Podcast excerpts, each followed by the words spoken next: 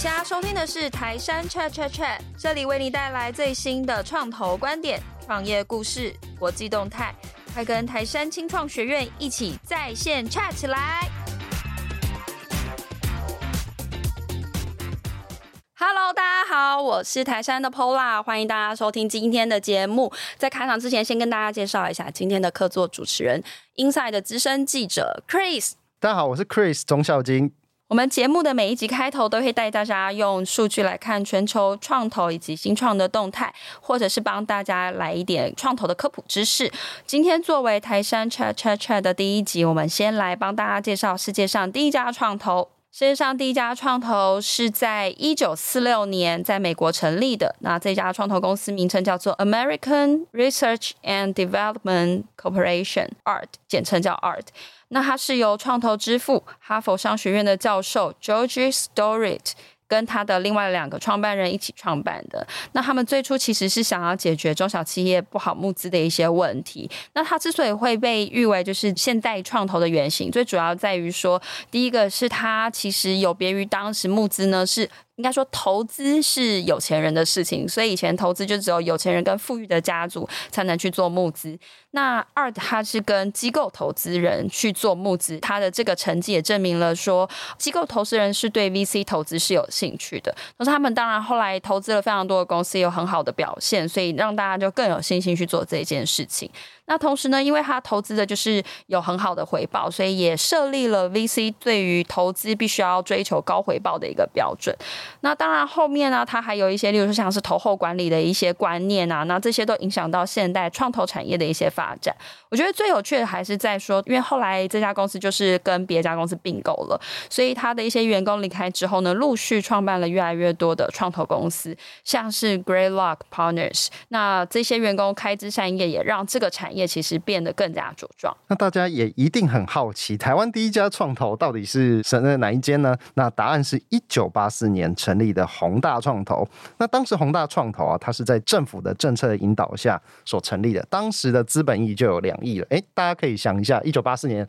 两亿元其实也不算是小数目了哦，蛮多钱。对。那到目前为止呢，台湾的创投一共有两百八十七家。那而且很特别的数字是在这两年。内一口气就新增了五十家，我觉得像从一九八四年成长到现在，可以接近三百家，其实是代表了台湾新创能量，特别是在这十年来，其实累积的非常快。台湾会出现创投这个产业，其实最早是一开始台湾早期在发展高科技跟半导体，然后经历了十年前的行动网络创业潮，然后再加上这五六年来的 AI。IOT，那甚至区块链这样子的创业风潮之下，那慢慢这样累积起来，而且在这两年为什么会成立五十家？那其实也跟整个资本环境很有关系。那我们知道说这两年其实资本蓬勃，其实是非常发展的，一直到今年上半年之前嘛，那大家都可以看说，其实人们对高科技或者说高科技的创业创投是越来越感兴趣。那台湾在这部分也非常明显。在我们了解到世界上第一家跟台湾第一家创投之后呢，哦，我们接下来其实要进到就是。台湾的第一家国家级的投资公司。那其实今天的来宾很特别哦，他在美国其实待了三十几年的时间，然后其实他过去的经历就是待过非常多大的公司，但他在美国其实可以过得非常的惬意，而不用就是这么辛苦回来台湾。那其实他选择一条蛮艰辛的一条路哦，然后在七年前其实特别回来台湾去协助整个亚洲矽谷的一些筹备成立，甚至在五年前他选择就是共同跟整个台湾的政府的一些还有。一些民间机构一起来努力成立了台山投资。那我们接下来要以热情的掌声欢迎我们的台山投资总经理 David 王嘉盛。谢谢谢谢大家啊，主持人 Chris 啊，各位听众啊，大家好。那我很高兴今天有这个机会来跟大家分享这一段啊，回到台湾的这个经历。David，我们知道啊，其实你在进入创投这个产业之前，我们知道你曾经有在 HP 跟 Cisco。担任非常资深的工程师。其实你是有非常深厚的工程师背景的。那我就觉得很好奇，其实我们看到很多创投，包括美国那各地很多创投的从业者，其实他都是有工程背景的。那我觉得蛮好奇的是，当初为什么是什么样的契机或是决定让你踏入创投这一行业？我在一九九二年的时候加入思科 Cisco System，那时候还是一个小公司。因为我之前的公司，我在八四年加入的是 Hewlett Packard，是 HP，那个时候是戏谷最大的一个 employer，所以这个是相对来讲，思科那时候大概两百多个人，是相当的小。那我有机会是从啊我们的 Chairman Don Valentine 身上学习到很多，他就是 Sequoia 的 founder。那 Cisco System 也是唯一拿的创投的资金，就是从 Sequoia，只有两百万美金。但是后来那两百万美金，为了替了这个 Sequoia 赚了不小几百倍甚至千倍的这个 return on investment，所以我那时候也非常好奇，说，哎，这个创投投资可以帮助一个产业从一个小小的 single product 的一个 company。变成全世界最大的一个网络的公司，那它当中经过了很多的 M&A，很多的 acquisition，跟透过投资不断的去成长这个公司，所以我那时候也蛮好奇说，哎，这个投资到底是怎么一回事？所以也是因为在 Cisco 有机会，它的 stock 几乎是每年是倍数的成长。那我也赚了一笔小小财哈，啊，美金哈，然后我也是希望说把这个钱拿出来再去帮助哦一些想要创业的人。那一开始当然就是这些创业家来找我啊，希望说哎，他们有一些 idea，他们有一些啊 prototype，我是不是有这个机会可以跟他们看一下？那也是因为这样子，我的 partner 哈，我有大概有两个比较啊资深的一个 partner 来找我说，哎。网络这一块你比较熟悉哈，你是不是可以来帮我看一下这几个啊小伙子哈啊，他们所要做的东西是不是有机会有前途？那是这样子，我就进入了到了天使的投资，那也很幸运的啦。我那时候一开始选择的一个项目，当然就是 networking，就是我很熟悉的领域啊。我基本上我在 HP 的时候，就是当这个网络软体的工程师。我是从工程师一直做到经理，然后一直到了 Cisco 之后，我是当他的工程总监。所以在九二年代的时候，我实在是替啊 Cisco 建立的这些 software engineering process 跟这个 automation 哈，这个我想都是非常重要，在软体工程里头这很。重要的一个基础。那之后呢，我才有机会啊，去帮助这些 startup 啊，也就是这些 founder 啊，能够透过投资。透过我所看到的这个比较广泛哈，也就是比较 broad view 哈，或者说比较 high level 的 executive view，去帮助这些 founder 哈，有机会看得更深更远。也就是说，帮助他们来看到这整个 product 一个 roadmap。更幸运的是，我选择这个投资的一个对象一直在 cyber security。那一九九七年 cyber security 还不是显学哈，还不是 mainstream 哈，mainstream 还是啊 Cisco 的 router 跟 switch。那那时候的 cyber security，坦白讲，大家说可有可无哈。直到后来，大家觉得说很多 mission critical 的 application，internet 是绝对必须要 highly secure 的。所以我投入的这个前面的几家的 startup 都是跟 cyber security 有关的。所以一家一家的，我想就是因为这样子，我觉得说，哎，这个真的是还蛮 exciting 啊，也蛮有意义的。因为我本身就很喜欢帮助别人。那这个就是 Angel 的一个 spirit，所以我就从第一家投起，一直到我后来要回到台湾之前，大概投了八十家的 startup。哇，这么多！而且 David 你自己这样子的经历，特别是在 Cisco 这边，其实我觉得称得上是海景第一排吧，因为自己就是被投资，然后自己就是被 grow up 的那个人，所以我觉得这个经历，我觉得非常有趣，可能跟。很多单纯直接跳来做创投，或者说在那，我觉得那种心境上感觉一定有差。那我想好奇哦，就是 David，你刚刚有提到你自己这样前前后后，嗯哼，从业这么多年，投了大概八十间的新创。那你自己在这八十几间的新创里面，有哪些你觉得是让你印象最深，然后最特别，可以跟大家所分享的 case 呢？事实上，每一家 startup 都非常的辛苦。也都面临了很多的挑战跟 struggle。我就举 NetScreen Technology 好了，这个就是也许是最成功的第一家的 cybersecurity 的公司。但那时候，我想他们是只有三个方的哈，拿着一个不成样子的 business plan 哈，真的是非常的 primitive 很很简单哈。那后来呢，他们也做了一个小小的这个用 FPGA 做的一个 prototype。坦白讲，你要去 convince 这个 investor 哈，或者是 angel，事实上要要一段的功力了哈。那那时候呢，我们是觉得说给他们一个机会哈，而且这个 fear。当我的 partner 问我的时候，这是我说这是很重要的一个领域，而且这个 prayer 哈还没有那么多。他所讲的就是说，他希望用硬体去加速他的软体，也就是用 FPGA 之后，他想要做 ASIC。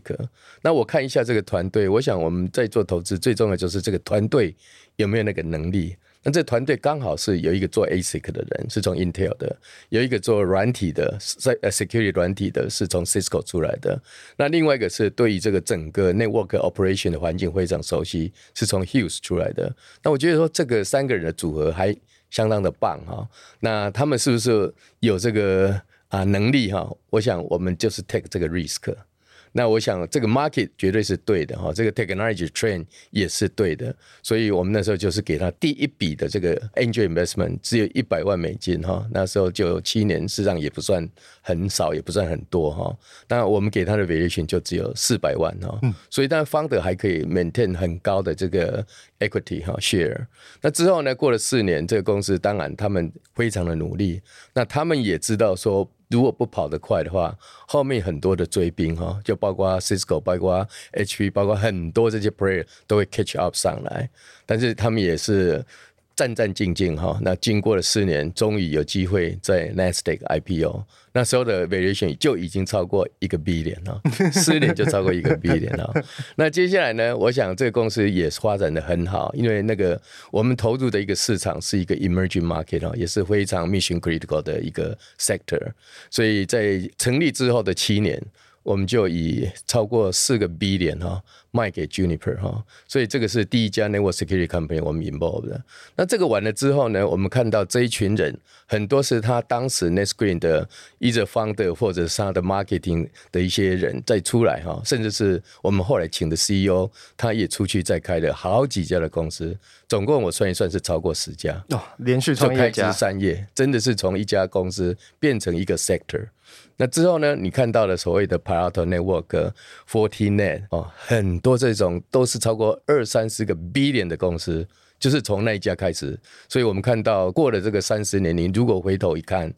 虽然是一个小小的公司，很多的这个大的企业都是从小公司、从 startup 开始。但从 startup 开始，他们累积很多的经验，很累积更多的人脉之后，只要是找对的市场、找对的方向，他们的 execution 够好的话。你就是可以看到一个 industry 的一个开始，这个是我觉得非常 exciting 的地方。David，我这边想要深入，那请你再多分享一点，就是因为你是有 engineering 背景的，是关于自己拥有 engineering 工程背景这件事情，在看创投、在看投资的时候，有哪一些优势？你这一点，你可以再帮我们深入多说一些吗？一般来讲，我们如果是在这个 field engineering 的时候，我们在看 technical 的部分，或者在分析说 competitor。是不是这个公司的 technology 是 disrupted？是不是 unique？我相信一般的 financial 的一个 player 或者 investor 比较难去 distinguish 这样子。但是我话说回来，这个 technology 的变化非常非常的快，几乎一个 generation 大概是两年。我那时候在看 networking 的这些的变化，所以我也必须要是非常能够去懂到未来的 mega trend 是什么。哦，包括说 cyber security，包括 cyber security 现在是非常非常的广，但是这个是一代接着一代一直 innovated 的，所以这个也是为什么那么会 exciting 的，不是说都做同样的事情。下一个 generation 的 cyber security 跟我三十年前所投的是完全不一样的。因为我记得之前有看过一个数据，提到说今年虽然可能大家募资的状况比较辛苦一点，就是新创募资辛苦一点，可是，在做自然相关的一些新创，其实它募资表现还是很不错。其实可以看得出来，整个呃科技的发展趋势上面，就是自然还是是很被看重的。不晓得你对于说假设，因为其实在台湾蛮多新创在做自然相关的一些题目，不晓得你怎么看？就是接下来这些团队可以在不管是技术啊，或者是呃可能他们市场上可以怎么调整，然后帮助他们可以发展的更好。对，资安我想是一个 evergreen 啊，因为只要有网络的存在，只要有 hacker 的存在，自然是做不完的。特别是整个 network 的 infrastructure 一直在 change 哦，包括这个 cloud base，包括 edge，包括很多都是 distributed computing 的一个概念出来的时候，我想以前的防护 firewall、VPN 那个都完全没办法抵挡了，很多 attacks from within，所以很多新的 technology、新的 trend 一直在出来。那我想接下来又看到这个 Kubernetes 或 Container 这一块，所以 Container Security 要怎么样去 protect 这个这种 service 或者 microservice，这个又会不同的一个 approach。所以从 engineering background 来看这些新创的公司，我想是我们有我们的 edge 了，我们知道的是能够比较 deep 或者比较 insightful 哈。那我想对台湾这些 security 的公司，实际上台湾有很好、很 bright、很 intelligent 的这些工程师哦，我是希望说他们真的能够在 business model 上再下一点。功夫哈，不是说自己拥有了技术就觉得说可以啊赚到一些 service 或者是这些钱就满足了哈，而是要怎么样去思考，说我怎么样把我的这个 technology，把我这些目前所知道的东西能够 scale up，能够把它变成 generalize，可以到 global market 去做 compete。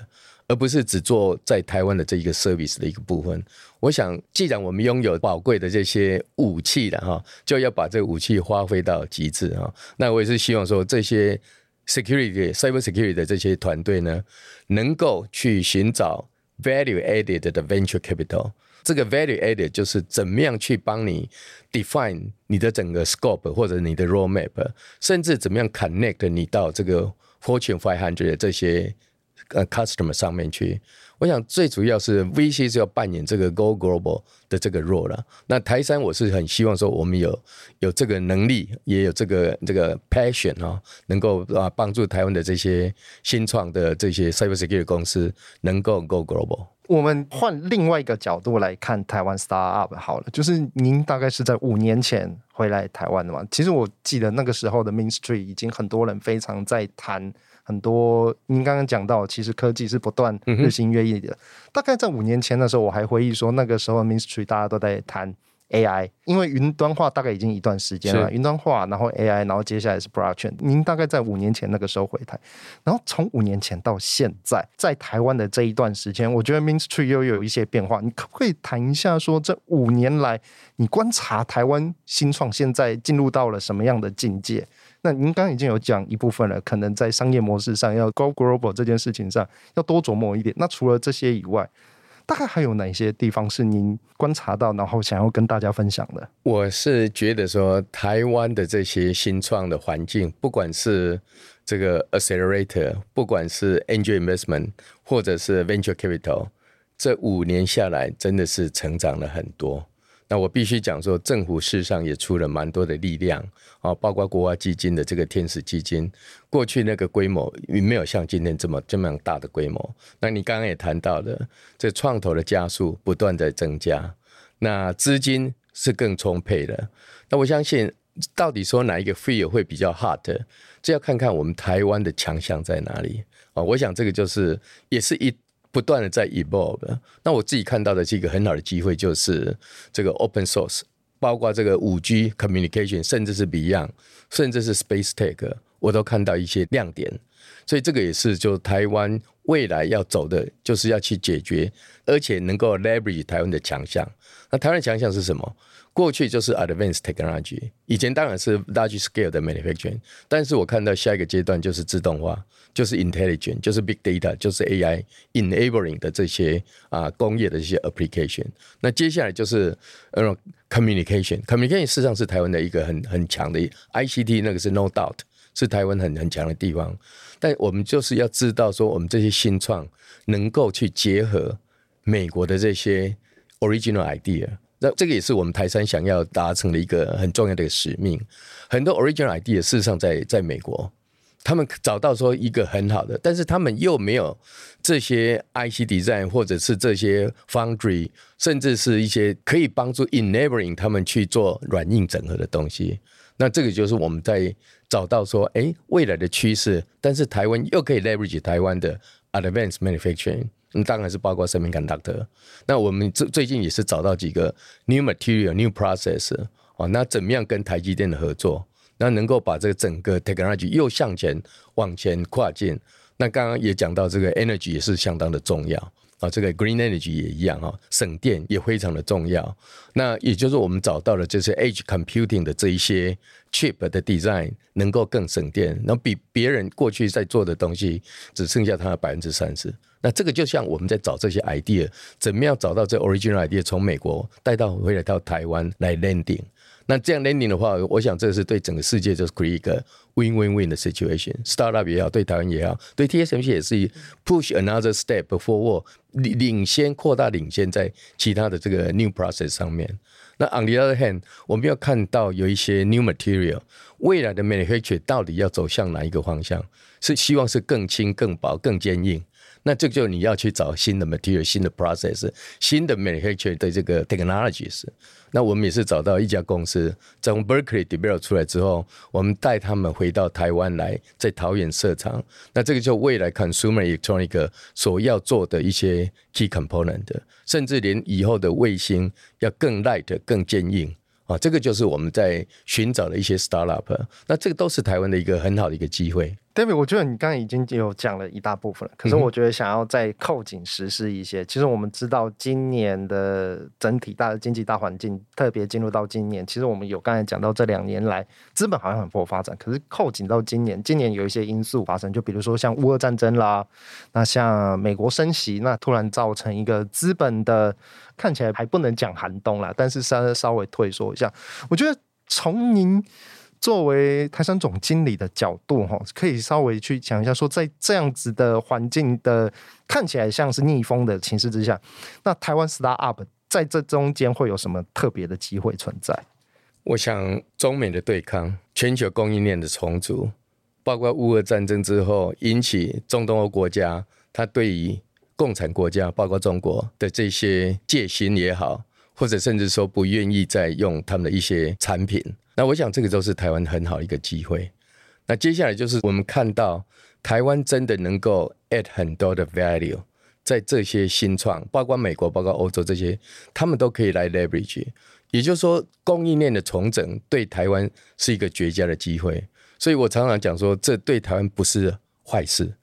也许是一个 perfect storm。也就是说，很多在 dynamic 在 change 的时候，paradigm 在 shift 的时候，台湾是一个 tremendous opportunity。我讲就是这个千载难逢的机会，因为过去你如果知道说，美国戏股很多的投资是从中国来的，资金来讲，或者说技术来讲，都是为往中国跑。No more，包括 AI，包括 big data，包括这些 IC 设计，包括 communication，包括 satellite 相关的产业。中国所生产出来、所制造出来，几乎欧美是完全不会采用，几乎。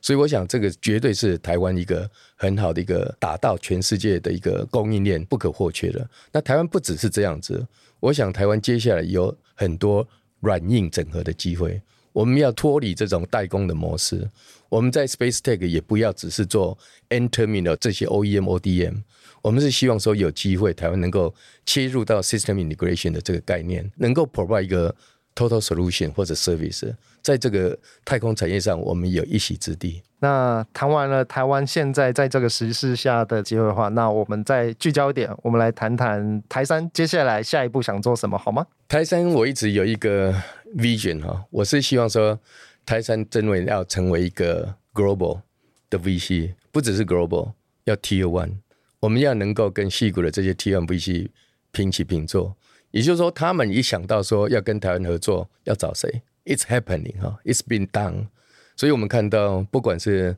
KPCB 也好，不管是 NE 也好，很多的这个 T1 的 VC，他没想到说要找台湾合作的伙伴，哦，那就是要透过台山来做一个 connection。那我也是很希望说，台山也能够成为台湾在全球的这个 business development。我们常常讲，这是一个国家级的 business development，那能够成为 T.O. One 的 global VC，那在替台湾来做一个 global connection。我们每一集都会想要先跟大家介绍一只独角兽。那根据 CB Insight 最新的数据，其实全世界现在有一千一百多只的独角兽。我们今天要选择的是一家做 SaaS 的服务平台，叫做 Airtable。Airtable 它其实有点像是 Excel 加资料库的一个功能，所以它其实更多的我觉得像是一个呃，例如说 Notion 或是 Trello 这样子的一个应用，它是可以帮大家作为一个专案的追踪工具，甚至是一个呃所有的文件都可以帮你编辑分类等等。那我觉得它蛮特别的是，其实它是在二零一三年有三个创办人共同创办的。它创办之后呢，在去年其实它就完成了七点三五亿美元的 F 轮的募资。目前它的估值已经超过一百一十七亿美元。呃，其实我那时候觉得这一家对我来说很特别，是因为其实台湾在这几年有越来越多的 SaaS 公司出现，那特别更多的是做 B to B 相关，所以那时候就想说，诶，如果我们今天要跟大家分享一个特别的一个公司一家应用的时候，就想到了这一家。其实大家就会要联想到，其实台湾啊，最近在 SaaS 的新创上，其实也有蛮多是有传出好消息，让大家印象深刻，比如说像。在台湾顺利上市的九一 APP，那也顺利在日本东京上市的 APP 了这些都是台湾目前呃蛮知名而且已经成功上市的 SaaS。那我们知道，其实台山也有投资一间很知名的 SaaS 公司，那其中来自台南的凯电是台山也是台山科技基金的 portfolio 之一啊。那我就想要请教 David，可以跟大家分享一下，那为什么台山看好凯电呢？凯电是台湾少数可以打国际市场的啊新创的公司。事实上，他们在全球已经有超过两亿的一个 download，有一千万的会员。那它它主要的产品包括电子签名，那包括 productivity，就是生产力这些 tool。哦，当然，那我想这个也是我们是希望把台湾的团队带到国际的一个很好一个例子。那他们也是在韩国、在日本开始在 go to market，在这个甚至是欧美，当然是一个很艰辛的一条路。但是我们也是相信说，我们要选择台湾好的新创的团队去打国际杯。那凯电是其中一家具有这样的潜力的一个新创的公司。